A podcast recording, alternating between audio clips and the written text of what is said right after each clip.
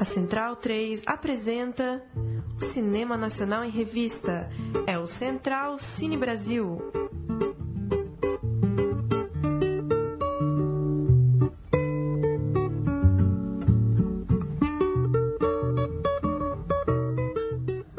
Amigo ouvinte da Rádio Central 13, está começando mais um Central Cine Brasil, 49 edição do programa que fala de cinema nacional aqui na Central 13. Eu sou o Lucas Borges, tenho comigo nos trabalhos técnicos Leandro e a mim, e à minha frente, Paulo Silva Júnior. E aí, Júnior? Dali Lucas, um abraço para quem segue aí o Central Cine Brasil. Lembrando, assine o feed, busca aí no teu tocador de podcasts no celular Central 3, Central Cine Brasil e toda quinta-feira pinga um programa novo sobre o cinema nacional. Hoje temos Murilo Costa de volta aos nossos microfones. E aí, Murilo? E aí, Lucas, de volta então, participando mais uma vez aqui com vocês. Sempre um prazer. Para falar de documentário, para falar de É Tudo Verdade, né? O festival que vai acontecer pela 22 vez aqui em São Paulo. Paulo. E no Rio de Janeiro. E no Rio de Janeiro também. E vai a Porto Alegre também, né? Com alguns dos seus filmes. E você esteve ontem na, na sessão, na cabine de abertura do festival, não é isso, Júnior? Pois é, na verdade as cabines de imprensa estão rolando, né? Começaram nessa semana, o festival começa em 19 de abril. E eu peguei uma sessão lá do filme russo Sal para a Svanetia, que é o nome lá da, da comunidade, é, direção de Mikhail Kalatozov. Filme de 62 minutos, filme de 1930, é, um retrato etnográfico lá de uma, de uma região, de uma, de uma comunidade isolada, camponesa, na região do Cáucaso. E é, esse russo, o, o Kalatozov, é, georgiano, desculpa, ele é georgiano. Na ele, época era União Soviética, tudo Na União época Soviética, tudo né? União Soviética, isso. Hoje é, ele teria, ele seria um georgiano. E ele pegou imagens que ele, que ele tinha ali de uma gravação, de uma ficção, e acabou com um, um novo roteiro, uma parceria com o escritor Sergei Tretiakov, a, a ressignificar essas imagens. Então são imagens muito bonitas, um filme sem diálogos, é, são só essas imagens intercaladas com, com caixas de texto, com telas de texto. É, e com isso ele praticamente conta é, uma breve história ali de uma, de uma organização social ali daquela comunidade, como ela vai desenvolvendo suas tecnologias para construir uma ponte, para ter uma roupa para vestir diante do frio, enfim. Um retrato bem interessante, filme é, num ritmo bem antigo mesmo, né? Sem diálogos, com uma trilha é, bem leve ali, de jazz, de, de metais às vezes. É, interessante, uma boa sessão. E o filme que vai estar na retrospectiva soviética, né? É Isso. Tudo Verdade. Assim como o Avante Soviético, que é um filme de, do Dziga Vertov, eu acho que o Murilo pode falar, acredita um pouco também, é um- um dos pais né, do, do documentário. E... Sim, o Vertov é um dos caras aí que. Tem gente que diz que ele criou realmente o documentário ali na União Soviética, fazia um cinema muito político. E você vê que o filme que vem pro fes- pro festival é um filme muito pouco visto. Sim, é, o Fugiu do Homem tentou, com a Câmera, né? que é, É. sempre.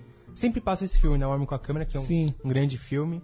Filme histórico muito importante, mas é legal ver outras coisas, né? O Labac falou que tentou trazer filmes que, que não fossem conhecidos do público aqui, né? No caso do Avante Soviético, a União Soviética meio contratou ele para fazer um filme institucional e ele saiu de trem pela União Soviética gravando e eu nunca assisti, vou tentar assistir dessa vez. O que se diz é que é um filme que era para ser um filme de empresa, né? Um filme burocrático virou aí uma reflexão poética e tal sobre o país, enfim, deve deve Esse ser um filme bastante interessante, né? É, esse eu também não vi, não tive oportunidade ainda, quero assistir. Mas Homem com a Câmera também parte desses princípios. Sim, é. São filmes estatais, né? Na época os cineastas eram todos ligados ao governo comunista. Mas mesmo assim ele conseguiu ter uma linguagem muito inovadora para a época, que até hoje você assiste, tem uma montagem dinâmica, tem uma linguagem muito diferente. Sim. E os filmes são um recorte praticamente de todo o século, porque o primeiro, em ordem cronológica, é um filme, cadê? De 1926. E aí vai ter filme dos anos 40, vai ter filme dos anos 60, até chegar num filme de 89. O Elegia Soviética já é um filme de 89. É, bem esse recorte, né? Os, os 100 anos, né? É, pegando aí como gancho os 100 anos das revoluções de 17 Sim. é, para trazer essa. São 12 com- documentários da era soviética atravessando esses 100 anos, então, de 26 até, é, até o, o final ali, até 89. Ascensão e queda do comunismo, então. Terminando com a elegia, aquela coisa já mais saudosa. É. Uma despedida, praticamente. Exato. Pois é. Vamos pro citar os filmes de abertura? Vamos lá. Abertura em São Paulo, Cidade de Fantasmas, do Matteo Heinemann. É, filme dos Estados Unidos de 90 minutos. É, a, câmera, a câmera do premiado cineasta é, foca jornalistas ativistas do grupo RBSS, né? Que numa tradução seria algo como Raka está sendo assassinada silenciosamente. É, esses jornalistas ativistas que arriscam sua vida é, para tentar registrar as atrocidades do Estado Islâmico, né? É, ali na cidade deles, na Síria, em março de 2014.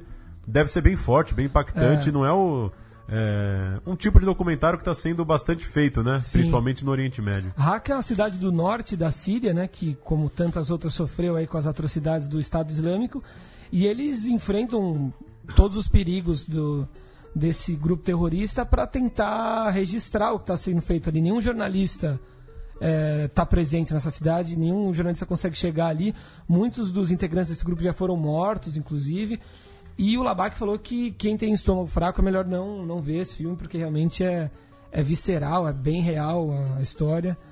É, o que você falou dos jornalistas é o que dá toda a diferença para a necessidade do filme, né? Sim. É diferente da gente ver um filme, é, por exemplo, diversos documentários foram feitos no Brasil desde 2013, né, com, com os protestos e com as ruas cheias. Muitos deles acabam sendo, é, na verdade, uma compilação das imagens que as pessoas já viram na época, né? Sim. Na televisão, no celular. Nesse caso, é, é muito interessante mesmo ver uma, é, ver um, um cenário caótico num lugar que não está passando ali no Facebook Pois das é, que pessoas não tá no diariamente. né? telejornal, não tá no Facebook, né? É Imperdível. E no Rio de Janeiro, aí a gente daqui a pouco vai colocar Bruno Graziano, que me acompanhou nessa sessão. Já falei aqui da sessão da cabine que acompanhamos É Tudo Verdade. É, só passar o filme, é, o filme escolhido para abertura no Rio de Janeiro, Eu, Meu Pai e os Cariocas, 70 anos de música no Brasil, da Lúcia Veríssimo.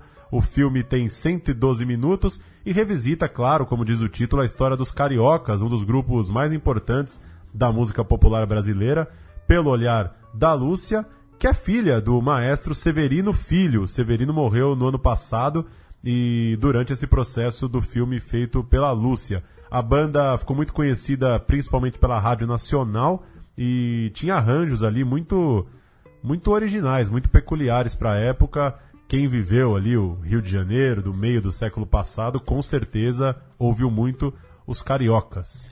Sim, sim. A Lúcia promete que, é um, que, que seja um filme, um retrato dos músicos dessa época, a época dos cassinos do Rio de Janeiro, a época de, de glória, retratado no, no livro do, do Ricastro também, A Noite Sim. do Meu Bem, né? É. Enfim, é mais um belo retrato dessa época glamurosa do Rio de Janeiro. Vamos ouvir o trailer aí pra sacar um pouco o tom de Eu, Meu Pai e os Cariocas, 70 anos de música no Brasil.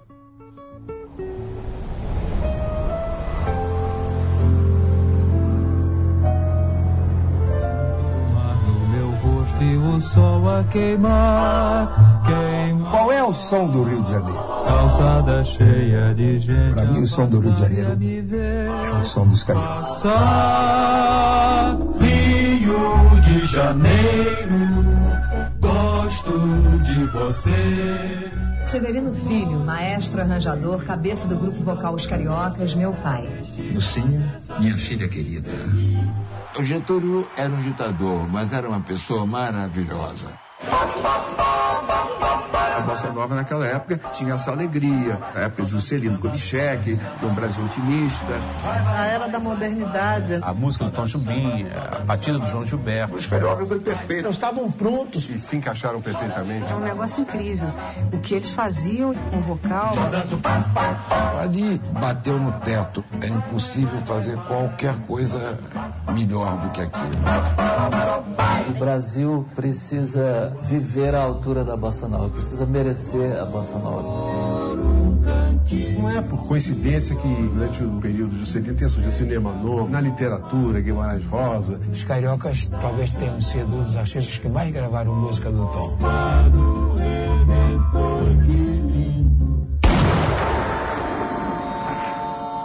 Fiquei triste, né? Porque você não pode expor Na ditadura, aquilo que você pensa, você tem que ficar bitolado. Começou a existir uh, censura dentro das artes institucionalmente. O golpe que a ditadura deu na cultura brasileira foi uma coisa irreversível, né? Um período horrível.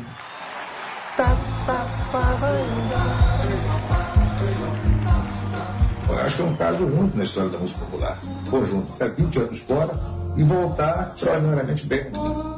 Invenção, arrojo, risco, o topo disso. Existem artistas que vêm e que passam. Existem artistas que vêm e que ficam. E existem artistas eternos.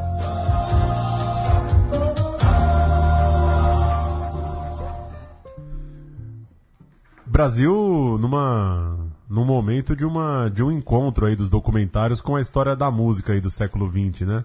Acho que nos últimos sei lá, 10 anos, deu uma deu uma os documentários conseguiram alcançar muita gente que ainda não tinha sido retratado no cinema, mais um agora, né? Sim, tem mais coisa vindo aí, documentário sobre o punk que faz 40 anos de história no Brasil, com a Carolina na zona norte de São Paulo, Inocentes e tal, tem mais coisa vindo, né? legal que a música brasileira seja retratada também. Bruno Graziano, que tal uma expectativa para um filme sobre os cariocas e e o que, que você tem achado aí dos filmes, seja em torno de um personagem ou de movimentos musicais? Acho que acho que você concorda, né? Nos últimos anos tá a cinematografia do Brasil tá dando um gás aí em coisas muito clássicas que ainda não tinham seus filmes, né, atuais tava, eu tava ouvindo o pianinho no, no trailer e o, o, piano é uma coisa que tem que tomar cuidado na hora de colocar em trilha. Vai ficar chato? Não, porque a gente tem eh, trilhas excelentes, como Central do Brasil, aquela, aquele, aquele tema clássico do pianinho. Vários, tem, tem vários temas que foram, são só de piano que são, são lindos, mas no filme que fomos ver, é, eu e Paulo... Numa Sal Paris Vanetia. Sal Paris Vanetia, um filme dos anos 30 de manhã, numa segunda, hum. numa terça ensolarada. É. A gente correu no final da sessão para poder não pra, pra pagar uma passagem só, não tinha dado duas horas ainda, conseguimos pagar só 3,80. Viva o bilhete único, hein? Viva o bilhete único. E um filme realmente com legenda em inglês, né? E aí, enquanto, tava, enquanto é silêncio, se um filme com silêncio você consegue assistir, mas entre o pianinho. Embalo só. Puta, que maravilha que foi dormir com um filme dos anos 30 russo numa terça-feira às 11h30 da manhã na, na, Avenida Paulista. E aí, outro, outra coisa, eu fui ontem na abertura do, do Sesc Melhores Filmes, Sim. lá no Cine Sesc, e assistindo, após a, o cerimonial todo, assistindo o filme de estreia, filme de abertura, que é o da Cora Coralina, o documentário, feito por, pelo Renato Barbieri, com apoio da família e tal. E lá no bar, aquele saudoso bar que reabriu, espetacular para tomar uma taça Sim. de vinho a 7,50. Ou uma dose de conhaque a 8. 75 ml honesta. Latinha de cerveja 6, né? Latinha 5,50. É. E aí, os cineastas, muitos cineastas alcoólatras lá atrás, contei de dedo uns 5 que não consegue ver um filme sem um conhaque. E, e aí o filme começou com entrevistas, aquele corte seco. A pessoa fala quatro palavras, já corta para outra para criar um raciocínio. Eu já comecei a me coçar, já tava meio embriagado, pedi outra pipoca de 3 reais, honestíssima. Bom. E tava tentando ficar no filme, depois, duas horas de cerimonial no início. Maeva Jenkins, nossa. Quem é a nossa Maeva Jenkins, Murilo? Nossa Charlize Theron. Nossa Sônia Braga brasileira. Nossa nova Sônia Braga, um espetáculo. É, é, Casarré é um homem muito bonito. Bonito e, e inteligente, simpático. Inteligente, né? simpático, postura, cheiroso. cheiroso. Tive a oportunidade de, de, passar perto, assim. É, um dos caras que marcam essa geração aí, que estão em todos ah. os filmes, né? Mas o Fus... Dias. É, o, no, o novo tá Miriam Cortaz, né?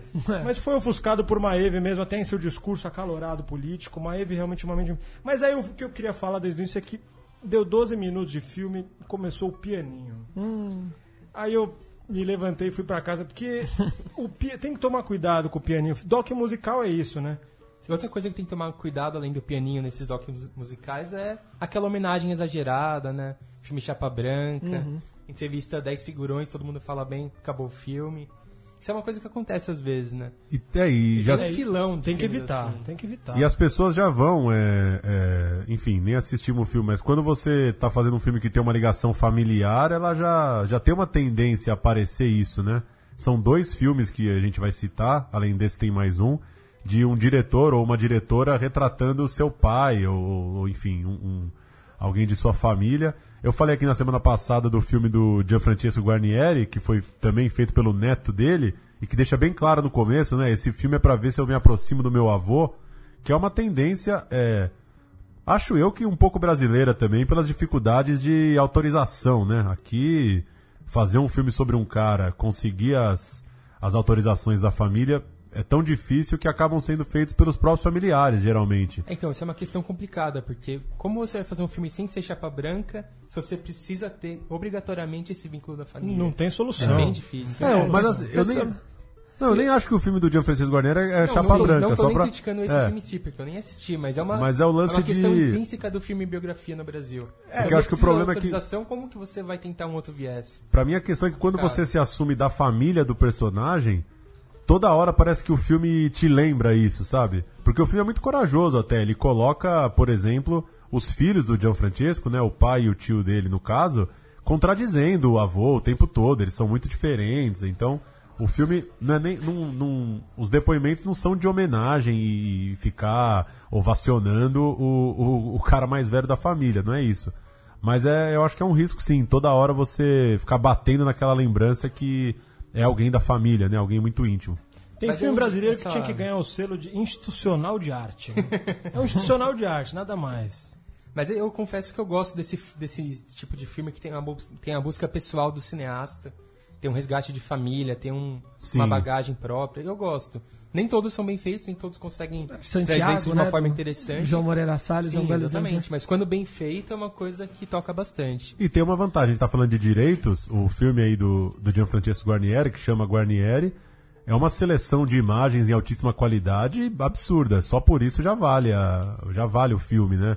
Tem gravações caseiras dele, lendo trechos de textos, coisa que talvez um, um diretor externo não iria conseguir. E sobre a, a seleção desse ano do É Tudo Verdade, o que mais podemos ressaltar aqui? Só uma questão rápida antes. Santiago Claro. é uma obra-prima ou é superestimado? Eu acho uma obra-prima. Eu acho fodido também. Eu acho, não acho uma obra-prima. A obra-prima é pesado, né? Acho, Eu, eu acho uma obra-prima. eu acho, Eu fudido. acho uma Eu obra-prima. acho fodido. eu acho muito bom. Não, é que fudido é melhor que muito bom? É melhor, fudido Então, é melhor. Temos um- fudido é quatro estrelas. Temos um é fudido, né? um muito bom ou não? Eu vou de Não, fudido, é então. fudido é. Fudido é seu. Fudido Dois é fudidos e duas obras. Obra-prima. Lembra pra mim, o tiratema é seu. Do cacete. cacete. Cacete é quatro estrelas e meia, Quatro. né? É quase uma obra-prima. Dá uma passada pela programação. é, Cidades Fantasmas é do Tyrell Spencer, filme 2017, Brasil, 70 minutos. É um filme, uma coprodução da Casa de Cinema é, de Porto Alegre com a Globo Filmes. Ele visita quatro lugares e faz retratos desses quatro lugares a partir de memórias dos seus escombros.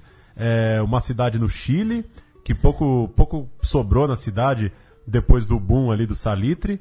É, foi no Pará, onde ele passa em Fordlândia, pelas casas dos poceiros, que são os últimos sinais de cidade lá na, na cidade por onde passou Henry Ford, é, onde construída né, pelos projetos de Henry Ford. É, Armeiro, na Colômbia, que foi devastada por um vulcão. E também na Argentina, um lugar que acabou inundado e ficou ali em ruínas, né? Então, pelo que eu vi, o filme não tem trailer ainda disponível, mas pelo que eu vi das fotos, um filme que parece ser muito, muito poético, assim, sobre é, o que restou desses quatro lugares. O que coincide entre os quatro lugares é isso, as, as suas ruínas, seus escombros, lugares meio abandonados hoje. É um filme que deve ser bem interessante esteticamente. E eu tô querendo ver, porque eu li uma É, reportagem sobre também. a Fordland um tempo atrás e é uma história bem, bem louca. Assim. É, dos quatro, a Fordland é o que eu já li mais coisa também. É, tem essa. Tem essa. Isso é sempre interessante, né? Essa estética meio do abandono, do lugar em ruínas e tal. É do caralho, do caralho a sinopse. E no comentário que revisa, né, o, o- uma característica do século XX de cidade abandonada, que no século XXI ainda persiste. Mas é um fenômeno do século XX, nessas cidades todas, é tudo consequências de extremo Da século XX. exploração, da Uhum. industrialização e tal. É isso aí. Em O Mundo Interior, Flávio Frederico e Mariana Pamplona, 75 minutos. Filme também que ainda com lançamento, filme datado de 2017. É um filme que trata do universo do autismo. Passa ali por médicos, terapeutas, é, pais, para passar por essa, por essa disfunção neurológica que afeta a linguagem, a parte motora, a interação de, de uma boa parcela da população. E o filme tenta criar essas condições para que o público consiga compartilhar dessas situações, sacar é, o que, que acontece na vida de uma pessoa que tem o autismo. O Flávio Frederico é, é o vencedor do melhor curta, não é tudo verdade, 2006, Caparaó. Foi também produtor executivo de Área do Move em 2005. Dirigiu Em Busca de Yara, é, passou, é tudo verdade, 2013. Dirigiu também o filme Boca, de 2010. A Mariana Pamplona é roteirista, parceira do Flávio. Foi ela que fez o roteiro de Boca e de Quilombo. Agora ela está estreando aí na direção. Que, que pareceu? Eu li em algum lugar que é uma relação afetiva, né? O pai, o filho dele tem esse problema. Ah, é? E ele fez um filme de afetivo mesmo, de, de busca pessoal e, e, de cinema. Agora eu só queria pontuar que Boca, do Flávio Federico, é um filme subestimado, um filmaço. É bom, gosto também. Cinematografia incrível, tá no time aí dos, dos do Roubo da Taça, do, do, do outro filme de época, filmes de épocas exitosos que, que souberam criar um clima, apesar de ser um drama, suspense, tal, Boca do Lixo. De fotografia do Adrian Tegido, que estava ontem lá, ganhou o prêmio por Elis, o segundo maior diretor de fotografia hoje no país. O primeiro Gonzaga, é? de pai para filho. É, filho do Eldorado, o primeiro é o Walter Carvalho, né, sempre. E Flávio Federico aí. Mas o filme é isso aí, né? Documentário afetivo é isso. Tem que E já é o segundo dele nessa linha, né? Porque se em busca diária, se eu não me engano, ele tá em busca da irmã, tem toda uma história também pessoal dele. E ganhou alguma coisa na verdade, alguma menção. Pode não ser. agora que foi, mas ganhou sim. Vamos ouvir o trailer de Em um Mundo Interior antes de seguir com a programação aí da Mostra Competitiva Nacional.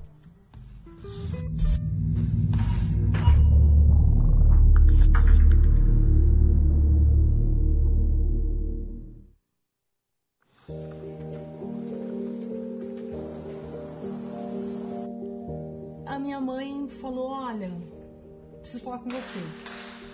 Eu tô achando que seu filho é surdo. Assim, olha, presta atenção, você bate palma, ele não se assusta, ele não olha para as pessoas.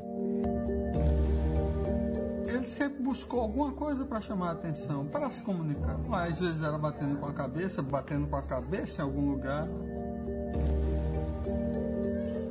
Entrou na escolinha e a professora tinha relatado que a Júlia era mais quieta que as outras crianças, não acompanhava o ritmo nas atividades. E foi feito um teste aonde elas fecharam o diagnóstico de autismo.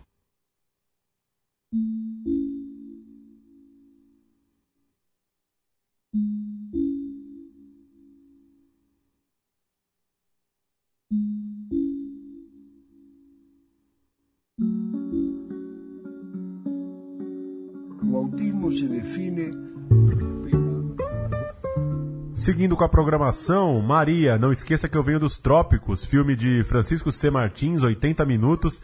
É, não esqueça que eu venho dos Trópicos é o nome de uma obra de 1942 feita pela artista Maria Martins. Nasceu em 1894, morreu em 1973.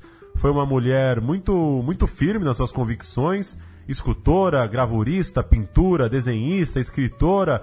Estudou na Europa, é, passou por. Foi amiga de Picasso, teve uma longa, uma longa vida ali na, na alta sociedade artística europeia ali do século XX. E, enfim, mais um filme que retrata a história de uma pessoa é, talvez não tão conhecida, né? Acho que entra nesse, entra nesse grupo de documentários que vão apresentar a personagem para o Brasil, sim, né? Sim.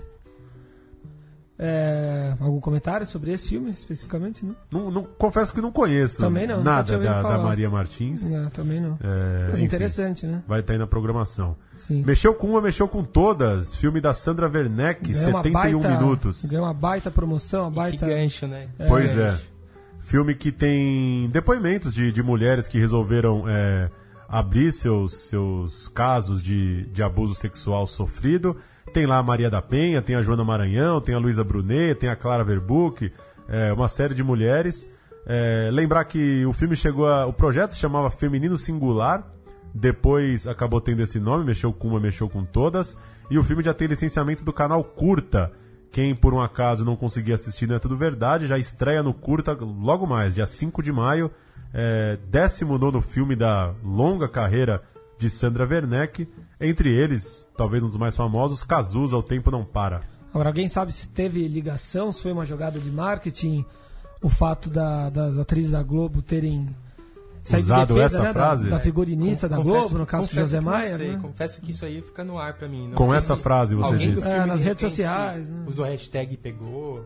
Não ou sei. se é uma particularidade que Ah, acabou o termo é conhecido, né? O É, termo já vem sendo usado há alguns tempos, né? Mas de fato é uma, já, já utilizavam. é uma coincidência. E o título melhor do que Feminino Singular, que era o título do projeto também. E aí, É, até pela força da carreira da Sandra, que já tem bastante coisa no currículo, e por esse gancho, deve ser um dos filmes mais comentados e disputados aí. Com certeza. assistir. Vocês gostam do Cazuza, por acaso? Mais ou menos, mais ou menos. É, eu gosto, acho eu gosto. filme Eu acho legal como, como filme pra se assistir, mas muito raso como biografia, né? Nem revela que ele era gay, por exemplo, foi uma coisa meio É. sessão da tarde, medo de tocar no assunto. É, lazer mesmo, um, um bom passatempo, né? Mas como um registro É, da história do. Cazuza, acho que não. É. Quem é Primavera das Neves? Filme de Ana Luísa Azevedo e Jorge Furtado, 75 minutos. O Jorge Furtado, em 2010, escreveu um texto no seu blog é, sabendo se alguém conhecia, se alguém tinha notícias da tradutora Primavera das Neves. Ele gostava muito desse nome, ele conheceu esse nome numa por um livro que ele tinha, um livro qualquer que ela tivesse traduzido, e ele foi atrás dessa busca, acabou encontrando amigas de infância da tradutora, é, pessoas que, que conheciam a Primavera das Neves. Lembrando que o Furtado é presença constante aí no, no É Tudo Verdade. Teve recentemente com o Mercado de Notícias, filme de 2014. é, entre Mercado de Notícias e agora ele lançou a ficção Real Beleza. Vamos ouvir aí o trailer de Primavera das Neves. O filme tem o Furtado no quadro, né? Ele em busca dessa personagem. Vamos ouvir. Essa história começou aqui, ó. Alice no País das Maravilhas, Lewis Carroll. Foi quando eu vi a primeira vez o nome dela. Que é um nome curioso, né? Primavera das Neves tem essa pessoa. Eu entrei no Google para procurar Primavera das Neves e só achei uma citação. Quem és tu? Diz o retrato à minha frente. Sou eu, a tua, a que morreu no dia em que nasceu pra ti.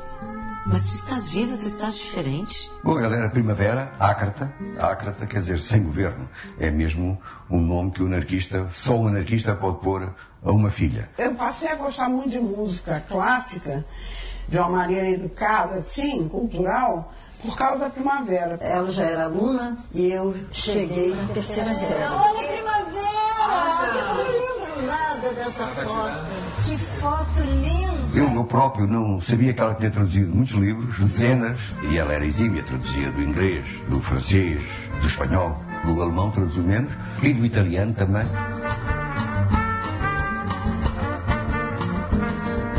Se a fama me quisesse, eu não lhe poderia escapar. Senão, passaria dias sem fim caçando-a.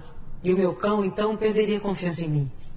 Prefiro continuar entre os descalços. É, é uma alma, a primavera é uma alma. Eu recordo quando ela, quando ela, quando, eh, quando ela foi de barco para o Brasil. Voltando com os dois filmes que completam a, a, a programação e a mostra competitiva de nacionais, A Terceira Margem, de Fabian Remy, filme de 2016, 56 minutos.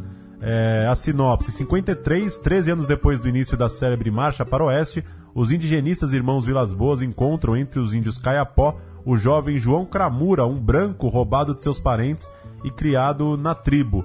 Através é, desse, desse enredo, desse contexto, o diretor reconstrói a história do João, desse menino branco que cresceu é, com os índios. O filme foi selecionado é, lá no Festival de Documentário de Amsterdã, no ano passado, naquela, naquela parte durante a finalização do filme.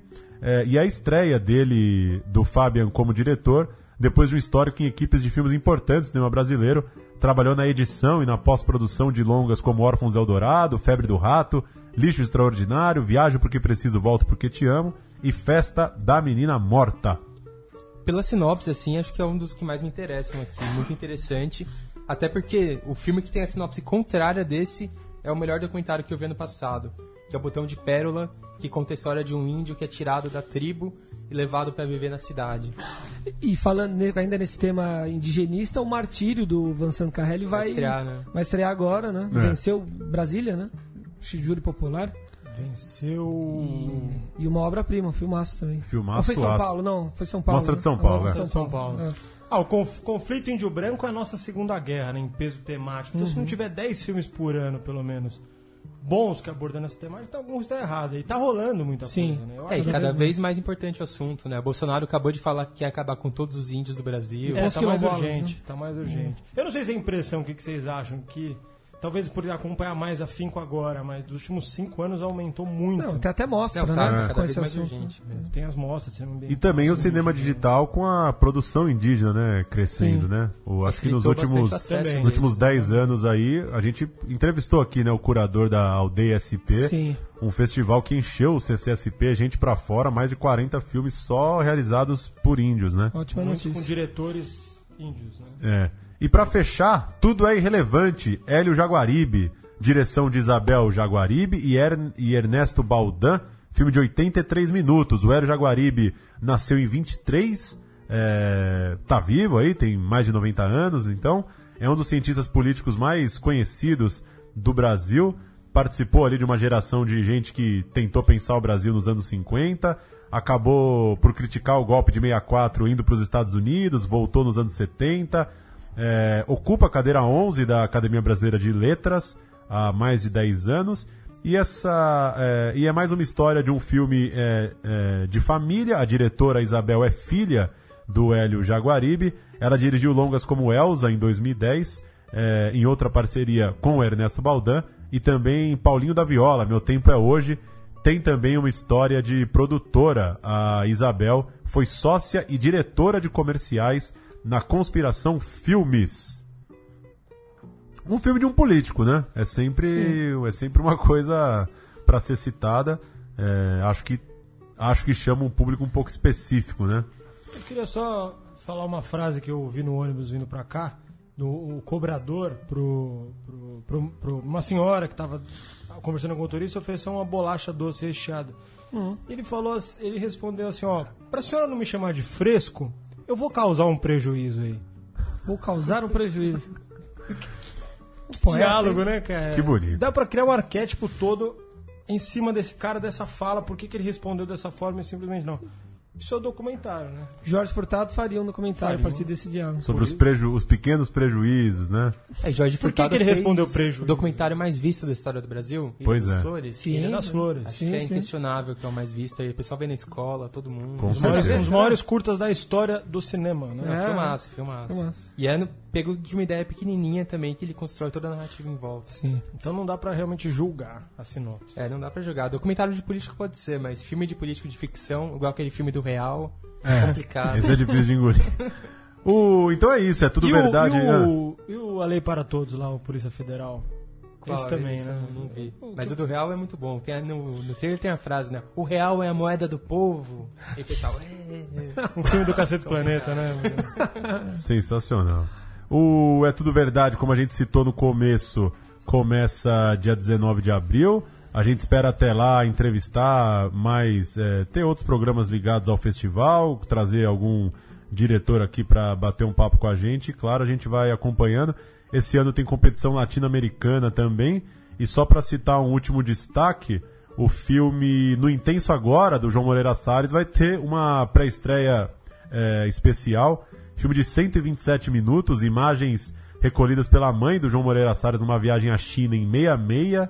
É, essas imagens são o fio condutor ali do documentário e ele vai, ele junta com outras imagens de arquivo para tentar é, criar ali um, um, um testemunho, um, retrato, um aspecto da sua vida familiar com os momentos, um dos momentos mais importantes de transformação do século XX. Vale ficar de olho no Intenso Agora do João Moreira Salles. E E tem que seguindo passar no- até fora de competição, né? Porque senão, coitado do Vai resto. vencer, né? Pois é. O Joãozinho é, manda muito. E seguindo no, no assunto É Tudo Verdade, já embalamos a história? História. Vamos de história para lembrar alguns vencedores do É Tudo Verdade.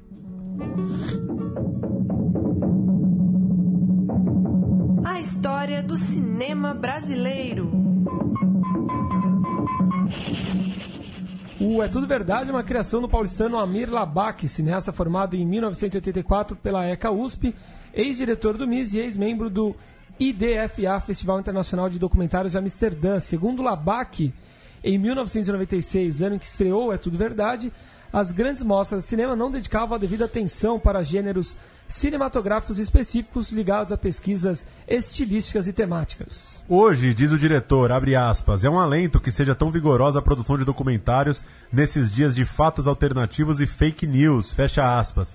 Para o Labac, contra a confusão que, que desumaniza, nada melhor do que o olhar original sobre a realidade de um cineasta e sua câmera. A primeira edição do É Tudo Verdade não teve premiação. Desde então foram laureados filmes como O Velho, a história de Luiz Carlos Prestes, de Tony Venturi, 1997, A Pessoa é para o que Nasce, de Roberto Berliner, de 1999, Notícias de uma Guerra Particular, João Moreira Salles e Katia Lund, em 2000, Rocha que Voa, de Eric Rocha, em 2002, O Prisioneiro da Grade de Ferro, de Paulo Sacramento, 2003, Aboio, de Marília Rocha, 2005, Pancinema Permanente, de Carlos Nader, em 2008, Cidadão Boy Lessing, de Shane Litevski, 2009, Mataram Meu Irmão, de Cristiano Burlan, 2013, 2013 e o Futebol, de Sérgio Oxman, do ano passado, entre muitos outros. Nesta 22ª edição da mostra, serão 82 títulos de 30 países, sendo 16 estreias mundiais, além de uma retrospectiva dos marcos da produção soviética.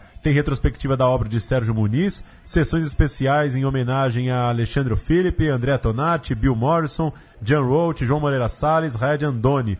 Todas as sessões é tudo verdade, isso é muito bom, são gratuitas. E uma coisa muito interessante da Tudo Verdade é que ele parte de um momento em que o documentário era muito escanteado, É. estava em segundo plano, e entra o cinema digital, de repente, começa a se produzir muito, muito, muito documentário. Em um certo momento, a produção de documentários é muito maior do que a de filmes de ficção.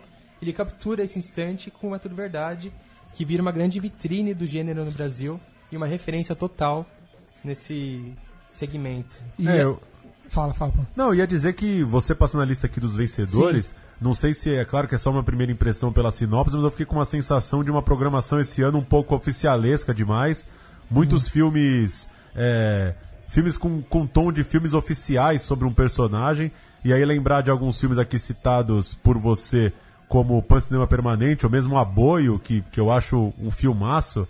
É, tomara que algum, algum desses filmes nos surpreenda. A gente falou Mas tanto. tem alguma surpresa, né? É, a no gente- passado, o futebol, por exemplo. Pois sim, é, eu ia falar. Eu, eu fiquei aqui cornetando o filme de família. O futebol é um filme totalmente sim. de família e é um filme muito, muito bom. É, Mataram, Meu Irmão. aí também, é, outro filme de família. Essa lista aqui é, é pesada, né? É, pelo pelo nome ver, dos, né? dos Um diretores e, que- e pelo, pelo, pelo peso dos filmes, realmente são. é, Não é tem um uma festival- bola fora, É, né? não, Não tem. tem É, o festival ele narra a história do documentário brasileiro, é Sim. isso, né? Porque ele, ele Mas é ele cria umas místicas também, né? É o Sim, único é. festival que cria realmente um filme. Que...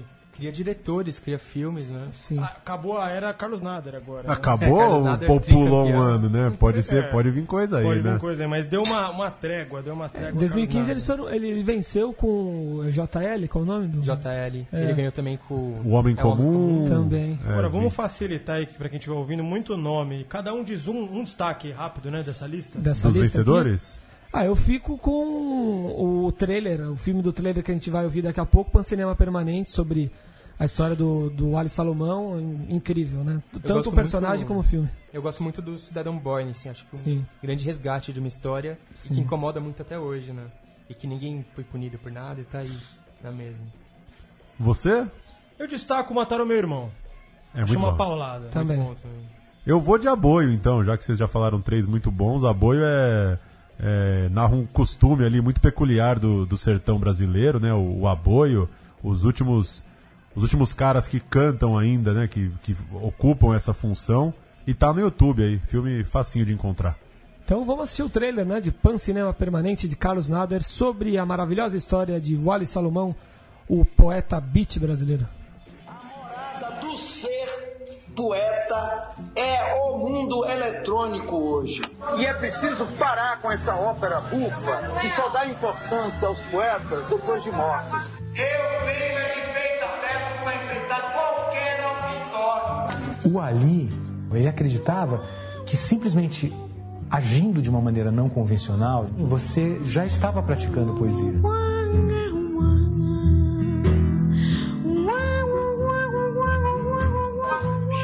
De papo furado de que o sonho acabou. A vida é sonho, a vida é sonho, a vida é sonho, a vida é sonho, a vida é sonho, a vida é sonho. A vida é sonho, Leandro e. Vivo Ali Salomão, hein? Sempre uma bomba. E o, o disco que eu mais tenho ouvido atualmente, Lucas Borges, é de Jades Macalé e o Ali Salomão. É, eles gravaram junto o Vapor, Vapor um Barato, né? estouro, né? Um negócio que levanta defunto. É, o Jardim é genial também. Eu ouço o Jardim Macalé hoje, eu só lembro das portuguesas de A Cidade é uma Exatamente, eu ia citar isso. Cidade é uma só, não. É. A cidade onde envelhece. Cidade Onde Aquela Envelhece. cena Sim. emblemática em que toca o Jardim Macalé. É. Se você sair do cinema e não vai ouvir, ouvir mais o Jardim Macalé, você tem algum problema. E ele dá um toque em Big Jato, né? Também Uma ele tá lá, participação espetacular. No Intenso Agora, filme já citado durante o programa de João Moreira Salles, venceu três prêmios no Cinema do Hell, Festival Internacional de Documentários na França. Venceu Melhor Trilha, de Rodrigo Leitão, e Melhor Filme pela SCAN, a Sociedade Civil dos Autores Multimídia, e Melhor Filme pelo Júri das Bibliotecas. João já tinha conquistado o prêmio de Melhor Documentário no festival com Santiago, em 2007. Tem moral o João Moreira Salles Um pouco, na Europa, né? vocês acham? Como é que tá? Pouquinho, bem pouco, né? Que Será pesado. que vem hein? mais uma obra-prima por aí? Pois Ou é. só fudido? O longa teve sua estreia mundial na, em Berlim em 2017, foi considerado um dos, uma das 10 melhores produções exibidas no evento e, como a gente citou antes, vai ser exibida pela primeira vez no Brasil agora, não é tudo verdade.